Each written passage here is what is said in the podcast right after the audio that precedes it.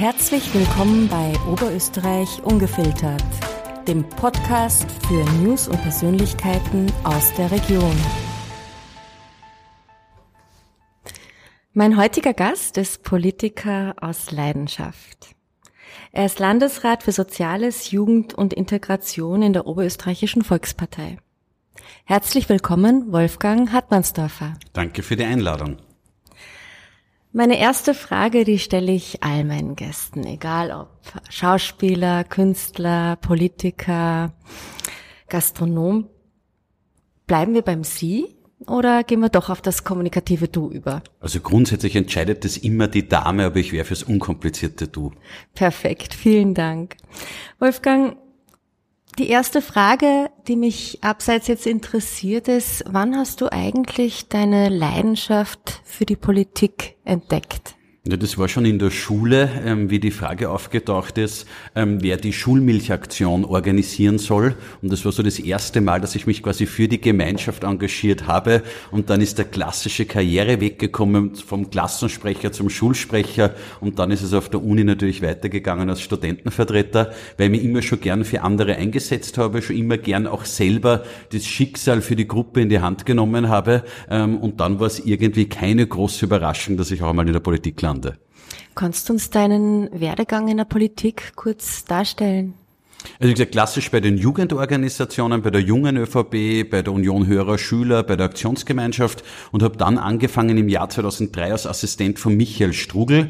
Der war seinerzeit verantwortlich für den Josef Büringer die Landtagswahlkampagne zu organisieren und der hat einen Assistenten gesucht und da habe ich mir gedacht, das ist eigentlich ein super spannender Job. Ich wollte schon immer mal die Politik von innen sehen und dann, ja, hat mich irgendwie das Fieber gepackt, die Leidenschaft gepackt und dann war ich irgendwann mal Stellvertreter von Michael Strugel, bin ihm dann nachgefolgt als Landesgeschäftsführer der Oberösterreichischen Volkspartei und darf jetzt seit zwei Jahren Landesrat für Soziales, Integration und Jugend sein.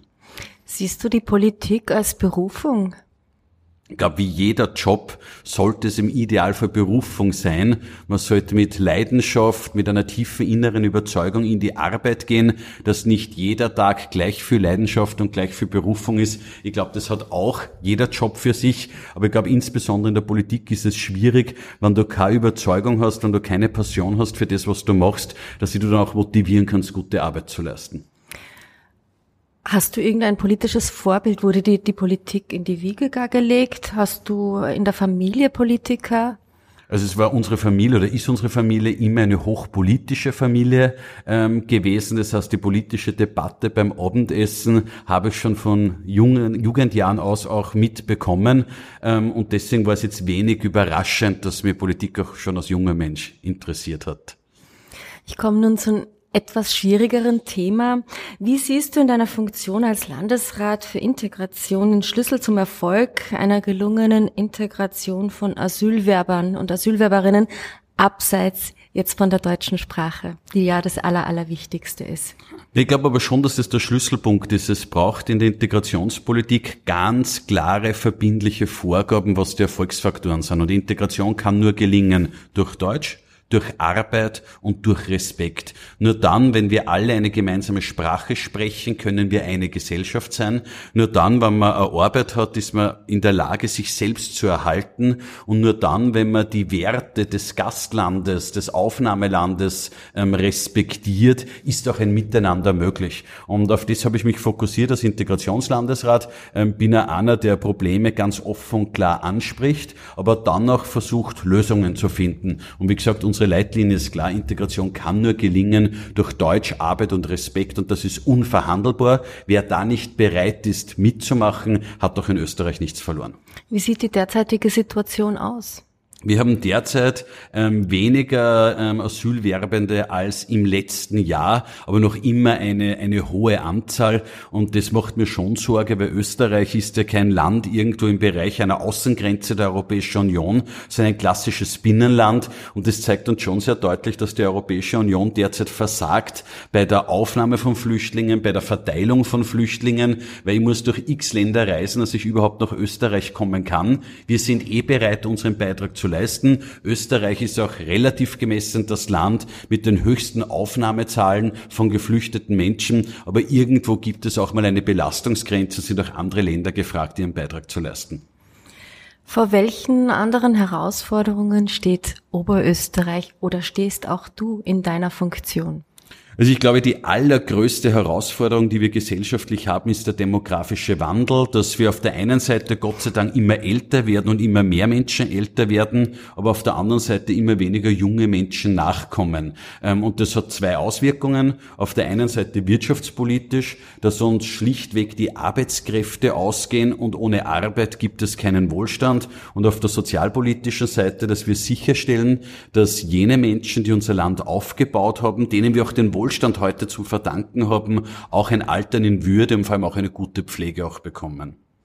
Welche Visionen hast du für Oberösterreich? Ich glaube, in Oberösterreich muss vor allem ein Grundsatz gelten, dass ein Land, das wirtschaftlich stark ist, ein Land der Industrie, ein Land der Arbeit, immer auch das Land der Solidarität sein muss, dass gerade, gerade Oberösterreich eine doppelte Verantwortung gegenüber sozial Schwächeren hat. Und das ist jetzt egal, ob das ältere Menschen sind oder Kinder, ob das Menschen mit Beeinträchtigungen sein oder andere Gruppen, die auf unsere Unterstützung auch angewiesen sind. Gerade ein starkes Land wie Oberösterreich muss sich immer auszeichnen auf der Visitenkarte durch seine Solidarität.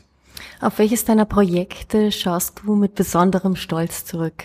Ja, Stolz ist, glaube ich, die falsche ähm, Kategorie. Ähm, entscheidend ist für mich, dass Projekte, die wir initiieren, auch erfolgreich in der Umsetzung sind. Und da haben wir gleich zum Beginn, wie wir das Sozialressort übernommen haben, die Fachkräftestrategie Pflege gestartet, wo wir 50 ganz konkrete Maßnahmen für eine bessere Pflege in Oberösterreich auch entwickelt haben, die seither konsequent umsetzen. Und wenn wir uns die aktuellen Trends anschauen, wenn wir uns anschauen, wie sich zum Beispiel die Anzahl der Leerstehenden Betten entwickelt, haben wir es zum ersten Mal geschafft, dass dieser rapide Anstieg der leerstehenden Betten nicht nur gebremst wurde, sondern so eingedämmt wurde, dass es erstmals eine Seitwärtsentwicklung gibt, das heißt eine stabile Anzahl an leerstehenden Betten und diese dramatische Dynamik, die wir in den letzten Jahren erlebt haben, in den letzten fünf Jahren erlebt haben, einmal abgeflacht und gestoppt werden konnte. Und vielleicht ein zweiter ähm, ähm, Erfolgspunkt in der Integrationspolitik, wenn man sagt, ähm, im Land landläufige Integration kann nur durch Deutsch gelingen. Da muss auch die Politik ausgerichtet werden. So haben wir zum Beispiel eingeführt die Deutschpflicht in der Sozialhilfe, dass wenn ich nicht ausreichend Deutsch kann, muss ich verpflichtend Deutschkurse besuchen. Und wenn ich das nicht tue, wird die Sozialhilfe gekürzt. Und das haben wir auch konsequent umgesetzt. Da bin ich massiv dafür kritisiert worden, weil es halt Menschen auch gibt, die sagen, ma, wie kann man Menschen zu, zu Deutschkursen verpflichten? Aber da gehe ich einfach einen geraden Weg, weil wenn einer Sozialhilfe bezieht, den ganzen Tag nichts zum tun hat und die Person deswegen keinen Job hat, weil sie nicht Deutsch kann, dann glaube ich, kann man sie sehr wohl zum Deutschlernen auch verpflichten. Wolfgang, gewährst uns jetzt einen Blick hinter die Kulissen. Wie sieht so ein typischer Arbeitstag bei dir aus? Der typische Arbeitstag beginnt einmal, dass ich hauptverantwortlich und allein verantwortlich bin, dass meine beiden Buben rechtzeitig in die Schule kommen. Ähm, das heißt, ähm, um sieben Uhr heißt es langsam Druck zu machen, was Frühstücken und Anziehen betrifft, damit die Kinder dann um 7.30 Uhr auch draußen sind und dann, nachdem die Kinder draußen sind, mal einen Überblick verschaffen, ähm, was tut sich medial, Zeitung lesen, lesen, äh, Berichterstattung verfolgen, gehört ähm, quasi zum Tagesgeschäft eines Politikers, einer Politikerin. Ähm, und dann geht es los, im Regelfall ab 8.30 Uhr mit den ersten Terminen. Und abhängig vom Tag ähm, ist meistens dann noch mit einem Abendtermin versehen und dann unterschiedlich kommt man halt dann mehr oder weniger ähm, quasi nach Hause. Du hast es ja gerade erwähnt, du hast auch zwei Kinder. Wie schaffst du den Ausgleich? Äh, als Politiker ist man ja doch ständig unterwegs. Äh, die Arbeit lässt eigentlich einen nicht los. Wie schaffst du den Ausgleich? Also in der Familie äh, muss es den Grundkonsens geben, dass überhaupt die Möglichkeit gibt, dass ein Partner, eine Partnerin in der Politik tätig ist, weil Politik ist kein Teilzeitjob. Politik ist ein Job, der dich äh, mental sehr, sehr fordert, aber der auch zeitlich sehr beanspruchend ist, nicht nur am Abend, sondern auch am Wochenende. Das heißt, es braucht den Grundkonsens in der Familie, dass einer der beiden ähm, auch in der Politik tätig sein kann. Was ich ganz, ganz gezielt auch ähm, versuche, es, bewusst mir Zeit für meine Söhne ähm, zu nehmen, dass wir einmal im Quartal einen Burschenausflug machen, quasi nur der Papa mit den beiden Buben von Freitag bis Sonntag irgendeinen Ausflug auch zu machen oder dass ich immer fix auch versuche am Wochenende, dass es immer eine Sache gibt, die ich mit dem Buben auch alleine mache, damit er sichergestellt ist, dass es da einen guten Kontakt und einen guten Austausch gibt und dass natürlich auch die Batterin entsprechend auch gewisse Phasen der Entlastung hat. Wie alt sind deine Buben? Die sind acht und sechs Jahre. Wissen Sie auch was der Papa wirklich so arbeitet? Ja, die, Sie wissen, dass der Papa Politiker ist. Die Vorstellung ist, glaube ich, noch nicht so vom Aggregatzustand festförmig. Okay, dann erübrigt sich meine Frage. Aber Sie, Sie wissen zum Beispiel, und das ist erst kürzlich passiert, also am Beginn dieses Jahres passiert, der Ältere ist heimgekommen, ähm, ganz traurig, weil er gesagt hat, Papa, du bist ja Politiker ich habe jetzt nicht mitspielen dürfen. Sag ich, na, wieso, Flam, wieso hast du nicht mitspielen dürfen? Naja, wir haben Eier geraubt aus einem Vogelnest und ein Freund hat gesagt, na, du darfst nicht, weil dein Papa ist Politiker, das kommt gar nicht gut. Und so quasi sind es dann ähm, zum Teil die Dinge, es die Kinder ähm, auch mitbekommen. Aber immerhin, es gibt ein gewisses Verantwortungsbewusstsein, auch wenn es vielleicht noch wir an der Motivlage noch arbeiten müssen. Okay, sehr spannend, aber gute Geschichte. Äh, wie siehst du generell die Rolle der Jugend in der Politik? Welche Bedeutung haben die jungen Menschen für die politische Landschaft? Ja, absolut. Es geht, ähm, klingt zwar sehr platt, Politik, da geht's immer um morgen, da geht's immer um die Zukunft, aber was so platt ähm, klingt, ist auch beinharte Realität. Was die Politik heute entscheidet, die Grundlagen, die, die heute die Politik festlegt, sind entscheidend für unsere Gesellschaft für die nächsten fünf, zehn, zwanzig Jahre. Und deswegen muss es ja unser oberstes Ziel sein, junge Menschen für die Politik zu begeistern, junge Menschen nicht nur zu ermutigen, sondern auch zu bekräftigen in der Politik, Politik auch sich zu engagieren und sich auch gesellschaftlich einzubringen. Und das ist schon etwas, was mir ein bisschen Sorge macht in einer Zeit, die immer hedonistischer wird, in einer Zeit, wo es immer mehr schon die Frage geht, wie ich mein persönliches Sinnesglück auch befriedigen kann. Wie kann man jungen Leuten auch durchaus in einer Vorbildfunktion vermitteln, dass unsere Gesellschaft nur funktionieren kann, wenn man sich engagiert. Das heißt jetzt nicht, dass jede und jede in der Politik tätig sein muss. Man muss sich irgendwo meiner Meinung Meinung nach zivilgesellschaftlich engagieren. Ob das in der Feuerwehr ist, ob das in der Politik ist, ob das irgendwo bei der Musi ist oder irgendwo bei einem Verein vor Ort, ist ja egal. Aber ich glaube, das Grundcommitment unserer Gesellschaft ist schon, dass die Gesellschaft nur funktioniert, weil jede und jeder ein Stück mehr leistet, weil jeder und jeder einen Beitrag zum Gelingen der Gesellschaft leistet.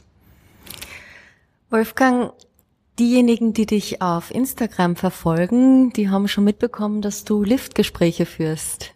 Wie kam es dazu? Ich bin eher dafür bekannt, dass ich mich nicht kurz und knackig ähm, ausdrücke, sondern eher geneigt bin, wenn ich die Möglichkeit bekomme, etwas länger und ausführlicher zu sprechen. Und deswegen haben meine Mitarbeiter die Idee gehabt, wir machen dieses Lift-Format, weil einfach vom Erdgeschoss bis zum vierten Stock dauert es eine gewisse Zeit und wenn die Tür aufgeht, dann ist auch die Zeit um. So ist die Idee entstanden und mittlerweile habe ich sie schon lieb gewonnen, äh, weil so bin ich gezwungen, äh, mehr am Punkt auch äh, meine Gedanken zu formulieren.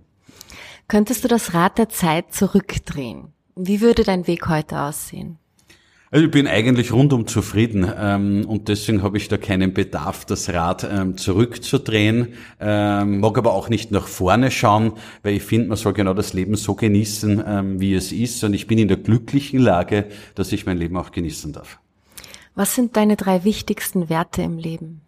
Meine wichtigsten Werte sind definitiv das klare Bekenntnis ähm, zur Leistung, dass Gesellschaft nur funktionieren kann und auch ein Vorankommen es nur geben kann, wenn es ein klares Bekenntnis auch zur Leistung auch gibt.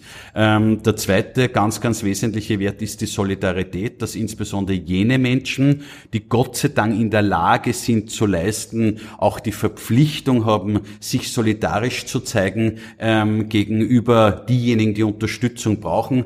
Und das weiß jetzt nicht, ob das dritte jetzt ein Wert ist, aber dieser grundsätzliche Grundzugang, positive Grundzugang ähm, im Leben, dass das Glas immer ähm, halb voll ist und nicht halb leer. Woran glaubst du? Ich glaube an die Individualität und an die Unversehrtheit ähm, des Lebens und an die Verantwortung, die man selbst für sein Leben auch hat.